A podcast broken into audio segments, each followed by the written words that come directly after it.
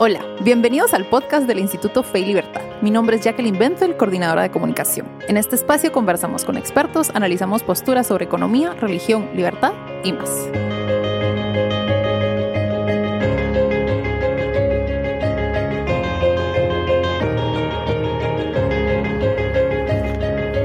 Bienvenidos al podcast del Instituto Fe y Libertad. Este es el episodio número 50. Mi nombre es Maurice Polanco y soy el director de publicaciones del Instituto Fe y Libertad. En esta ocasión tenemos con nosotros al profesor León Gómez Rivas y el tema del podcast es, puesto en una pregunta, ¿nació el capitalismo con la Escuela de Salamanca? León Gómez Rivas es doctor en Historia Moderna y en Economía por la Universidad Complutense de Madrid. Trabaja como catedrático en la Universidad Europea impartiendo las asignaturas de Ética, Historia y Pensamiento Económico. Sus temas de investigación tratan sobre el pensamiento político y económico de la Segunda Escolástica Española, como analizó en su tesis sobre la Escuela de Salamanca, Hugo Grocio y los orígenes del liberalismo económico en Gran Bretaña. Es miembro de la Montpellier Society, del Centro Diego de Covarrubias y de varias asociaciones académicas de historia o economía. Invitado por los coloquios Liberty Fund, ha viajado en varias ocasiones a los Estados Unidos y a la Universidad Francisco Marroquín de Guatemala. Evaluador externo de revistas como Procesos de Mercado, Hispania, Empresa y Humanismo, Revista de Historia Económica o Estudios de Economía Aplicada. Recientemente ha terminado el bachillerato y la licenciatura en Teología por la Universidad Eclesiástica de San Damaso, donde está preparando una tesis doctoral sobre moral y pensamiento político del cardenal Roberto Belarmino. Eh, entonces, León, bienvenido eh, a este podcast. Mira, este, este tema hemos conversado ya en diversas ocasiones, tú y yo, recuerdo nuestras conversaciones en Antigua.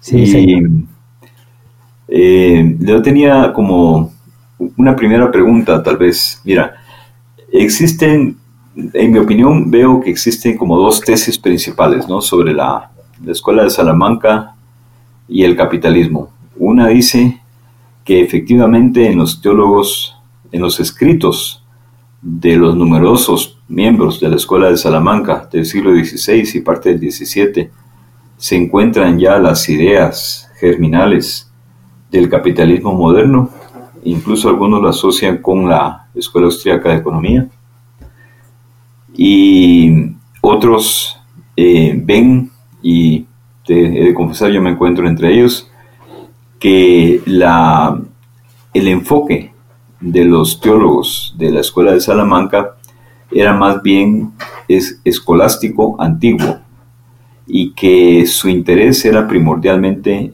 eh, eh, moral, o sea, ellos escribían sobre todo para los confesores y para los monarcas y para ilustrar aspectos, para tranquilizar la conciencia, digamos. Y en varios escritos de, estos autores hay una condena clara a la actividad comercial, al afán de lucro, eh, y hay citas de los padres de la iglesia, incluso estaba leyendo hace poco que Luis Arabia de la Calle dice que escribe su tratado, su instrucción de mercaderes, para desalentar precisamente la, el afán de ganancia. Incluso llega a decir que si no hubiera ganancia, citando a un padre de la iglesia o un filósofo, me parece, eh, no había mal en el mundo. Entonces, por una parte, creo que tenemos como planos diferentes, tal vez ese es el problema, ¿verdad? Que se puede analizar el asunto desde un punto de vista filosófico o de un punto de vista económico. Ahora, tal vez mi pregunta más general es la relación entre ética y economía. Al parecer, la ciencia económica eh, nace con la pretensión de estar libre de valores, es decir, como Adam Smith la plantea, sería como una mecánica de la acción humana, ¿verdad? Investigar las fuentes de la, de la motivación, pero sin que tenga mucho que ver la moral. En cambio, la preocupación de los teólogos de Salamanca era la moral. ¿Cómo hacemos para conciliar este tema de eh, ética y economía? ¿Cómo hacemos para decir si realmente ¿Se puede decir realmente o bajo qué sentido o en qué aspecto que la, el capitalismo tiene sus orígenes en la Escuela de Salamanca? Bueno, Maurice, pues esta pregunta es casi una tesis doctoral. Tenemos que avisar a, nuestros oyentes que, es verdad que tú y yo hemos charlado, conversado varias veces y entonces van a, seguramente van a encontrar que hay cosas que ya están como rodadas, ¿no? Y, pero también sin resolver, porque efectivamente no es fácil dar una respuesta a todo esto. A ver, yo por simplificar cuestiones, yo, yo, yo no, no veo que sea necesario generar esa, esa doble visión, si me permites la palabra, porque no nos gusta, maniquea, de, decir, bueno, o bueno o malo.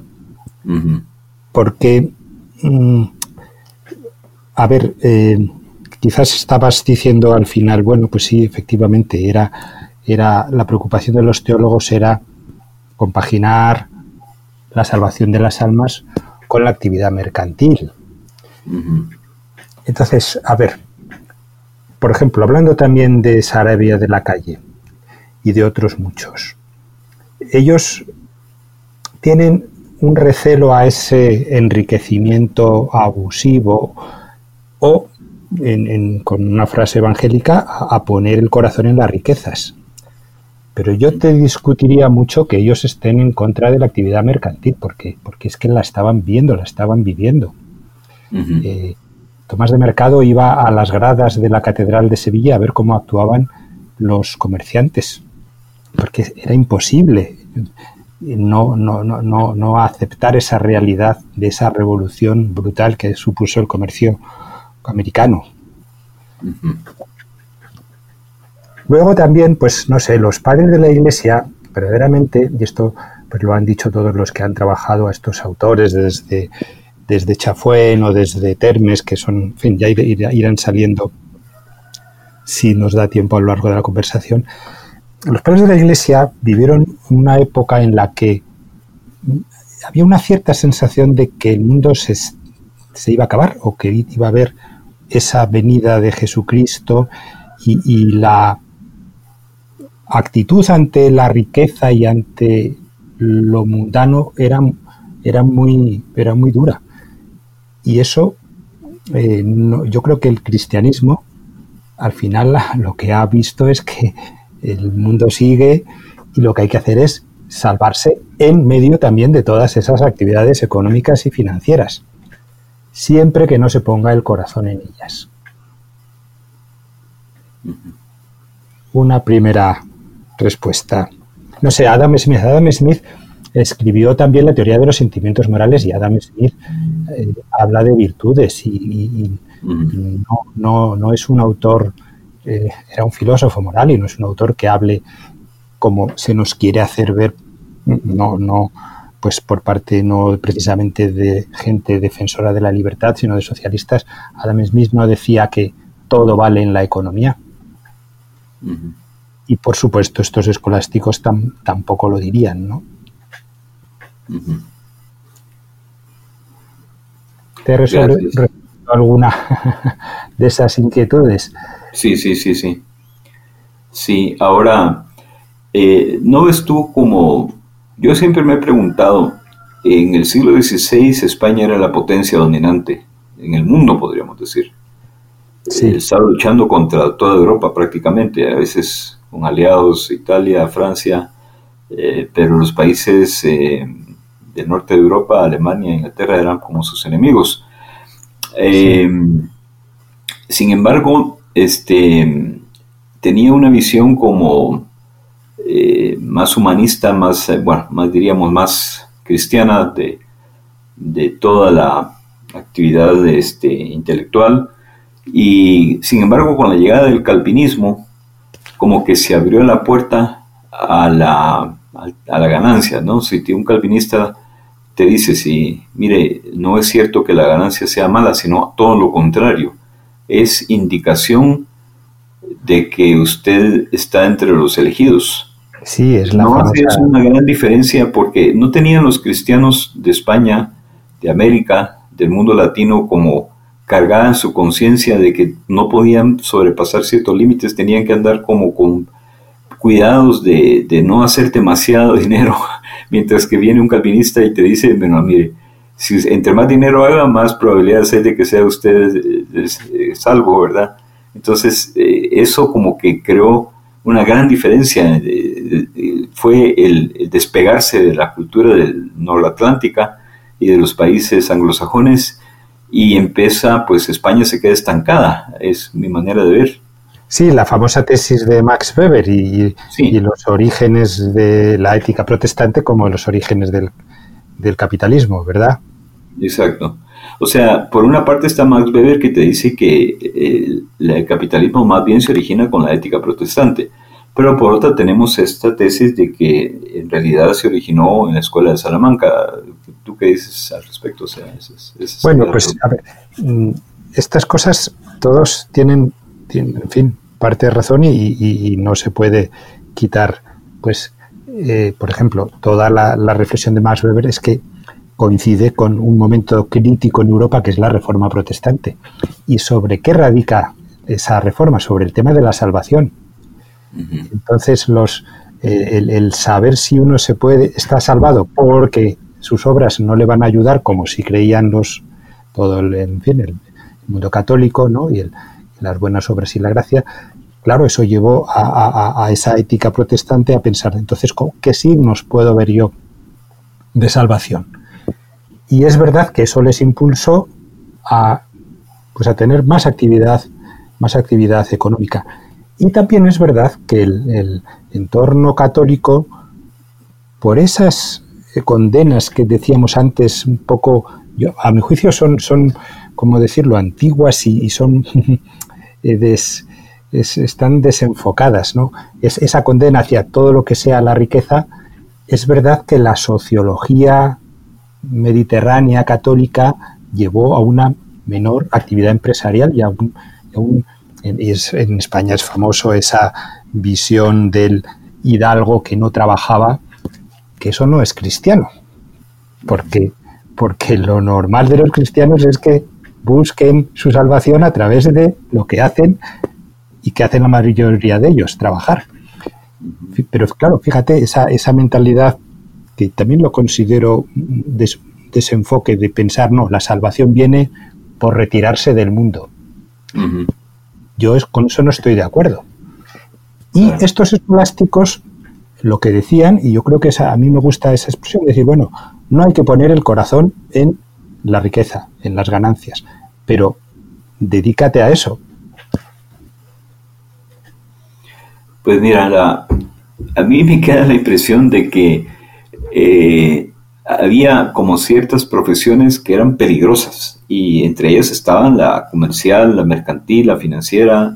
Eh, decía, mire, usted eh, se dedica a eso, pero en cuanto pueda, mejor dedíquese a actividades más honradas. Es decir, no, es que lo dicen, lo dicen. O sea, son unas profesiones peligrosas. Y creo que en los donde la iglesia aparecía hasta profesiones peligrosas en las que no es conveniente que el cristiano trabaje, banqueros, contadores, todo lo que tenga que ver con dinero, ¿no? Bueno, bueno, y, a ver, en estas cosas, eh, en fin, estamos en un instituto en el que respetamos pues, pues todo lo que es el pensamiento, diríamos, doctrinal de las diversas iglesias y, no somos en este sentido destrozadores, pero, pero yo sí creo que, por ejemplo, la, propia Iglesia Católica eh, ha habido cosas que ha tenido que reformar. Estuve esto es dar un salto hacia una cuestión más de pensamiento político que como leías al principio yo me estoy ahora más bien basculando hacia el pensamiento político y no tanto el económico, me parece que ya se ha trabajado mucho. Pero es que hay, en, el, en las condenas que hubo a final del siglo XIX de, pues de los papas del sílabus y todo eso, fíjate que se decía que era, esto es en el año, lo tengo aquí anotado, en 1867. Es condenado como anatema decir que la Iglesia ha de separarse del Estado y el Estado de la Iglesia. Y esto hoy en día lo aceptamos todos, ¿no? Sí, ahí hubo un cambio radical. pues ha habido cosas, o, otra también dice, también es, es anatema el que diga que en nuestra edad no conviene ya que la, que la religión católica sea tenida como la única religión del Estado. Exacto. Ha, habido unos cambios que para cualquiera persona de, de aquellas épocas les parecerían desconcertantes, ¿no? Y es lo que tú, porque te he escuchado, Morris, hablar de la modernidad y la teología y cómo, cómo, cómo podría haberse salvado una, una modernidad secularizada o no secularizada, eso que hablas del, de Grocio y et si Deus non daretur, ¿no? Claro, esa, para, esa, para ese momento, para esa gente, para esos propios gobernantes, eh, era una obligación moral buscar la salvación de todos sus súbditos. Pero es que además pensaban que todos sus súbditos tenían que ser cristianos y todos tenían que bautizarse. Esto hoy en día es, es impensable y la propia Iglesia también lo, lo ha reconocido. Entonces, ¿cómo encajar esa modernidad? Es difícil. Pero estos autores hablaron, eh, que yo también alguna vez te lo he dicho, en unos términos que yo creo que es, no es tanto hablar de capitalismo o de liberalismo, sino es hablar de libertad. Fueron muy respetuosos con la libertad de las personas. Y entonces, pues, el dejar que, y además eso también es muy cristiano, muy católico, sobre todo, dejar que uno se salve, porque tiene si no te va a venir de arriba, tienes y tienes tú que saberte, pues también en esa actividad comercial. Hay un punto que, sin embargo, efectivamente, ahí sí que yo creo que, las condenas son muy duras, que es el tema de la usura. Ah, sí. El tema de la usura, que también alguna vez lo hemos hablado, mm, pero esto es un problema filosófico, sociológico, porque Aristóteles dijo que, ¿verdad? el dinero no puede generar dinero, todos los padres de la iglesia condenaban la usura, y entonces, claro, en un momento en el que era necesario tener capital, prestarlo, eh, era, como una especie de contradicción tremenda. Y ahí sí que hay algunos autores que condenan de una manera muy vehemente y recomiendan que los, pues eso, que, los banqueros dejen esa actividad. Pero claro, también has dicho tú antes, España llegó a un declive, pues también probablemente en parte porque sociológicamente nuestra sociedad del siglo XVI XVII no comprendió algo que ahora mismo el Papa Francisco también lo ha dicho. Eh, todos tienen que lograr la perfección cristiana, pues también los banqueros también deberían, ¿no? Sí, sí, claro.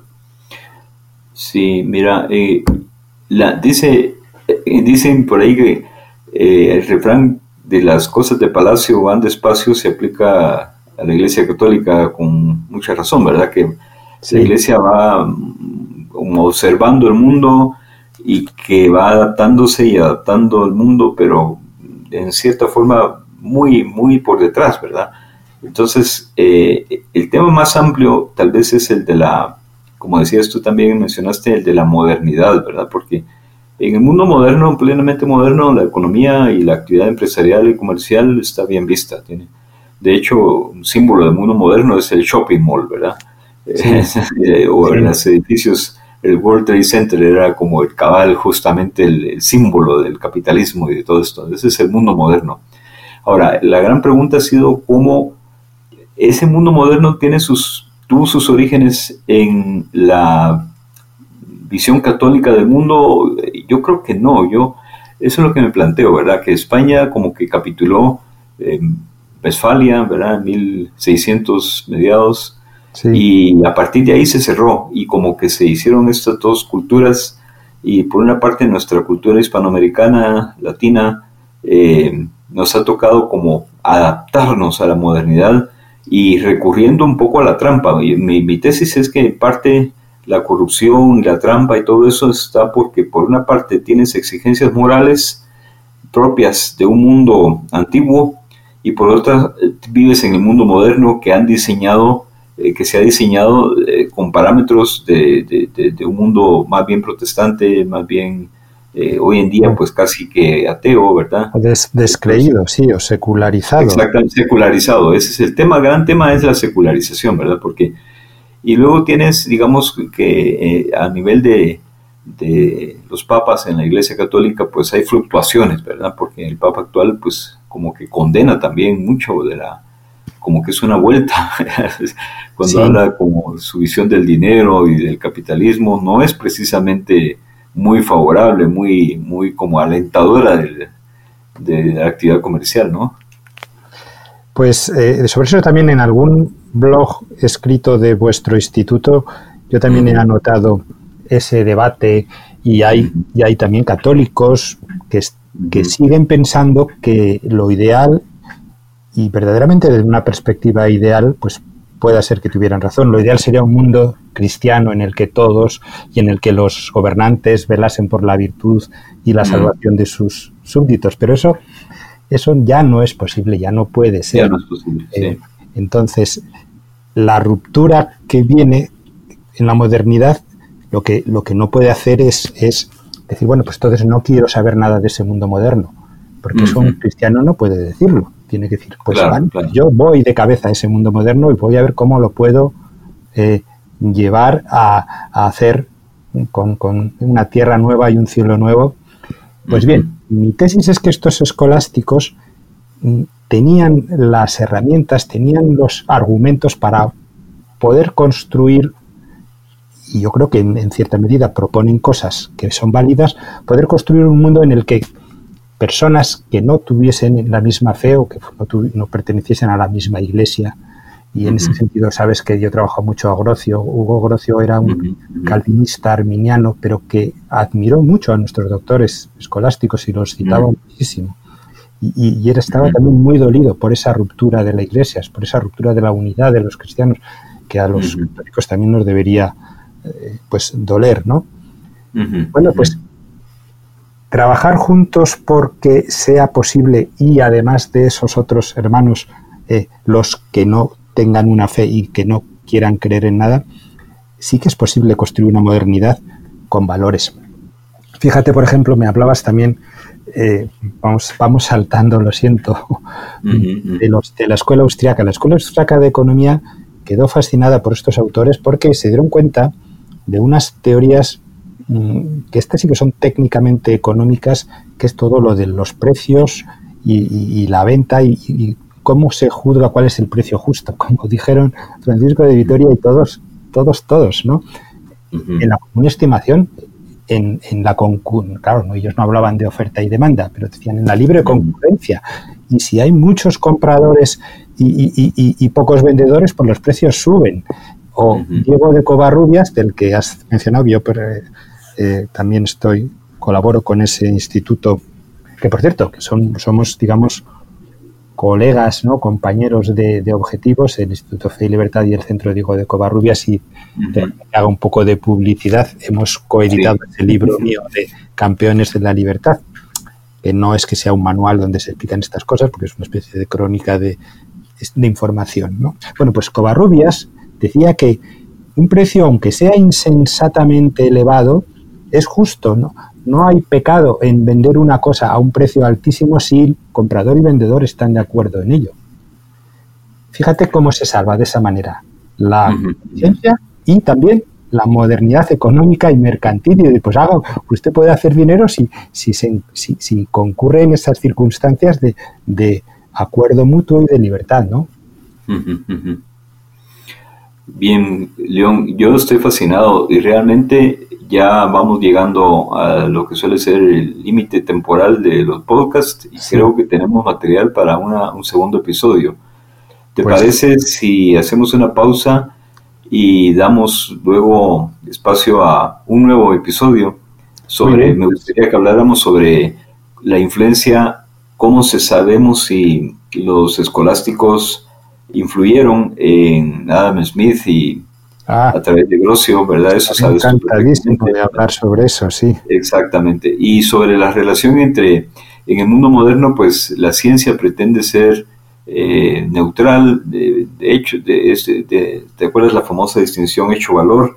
Eh, entonces, que un autor que he estudiado, que es Hilary Patton, dice que es lo, peor que, puede haber pasado, ¿verdad? Que, que realmente no hay hechos sin valores ni valores sin hechos. Pues esos serían los temas que, sobre los que quisiera conversar en nuestro siguiente episodio. Así que te doy las gracias en, Muy para bien. empezar y continuamos en el siguiente podcast. Pues un gusto conversar con ustedes y, y si tienen paciencia de volver a escucharnos otro día, pues, pues no, será un placer entrar en, en sus domicilios. Sí. Muchas gracias, León. Pues no Entonces, sé- amigos, por ahora los dejamos justamente cuando van a dar los 25 minutos y los invitamos a seguirnos escuchando.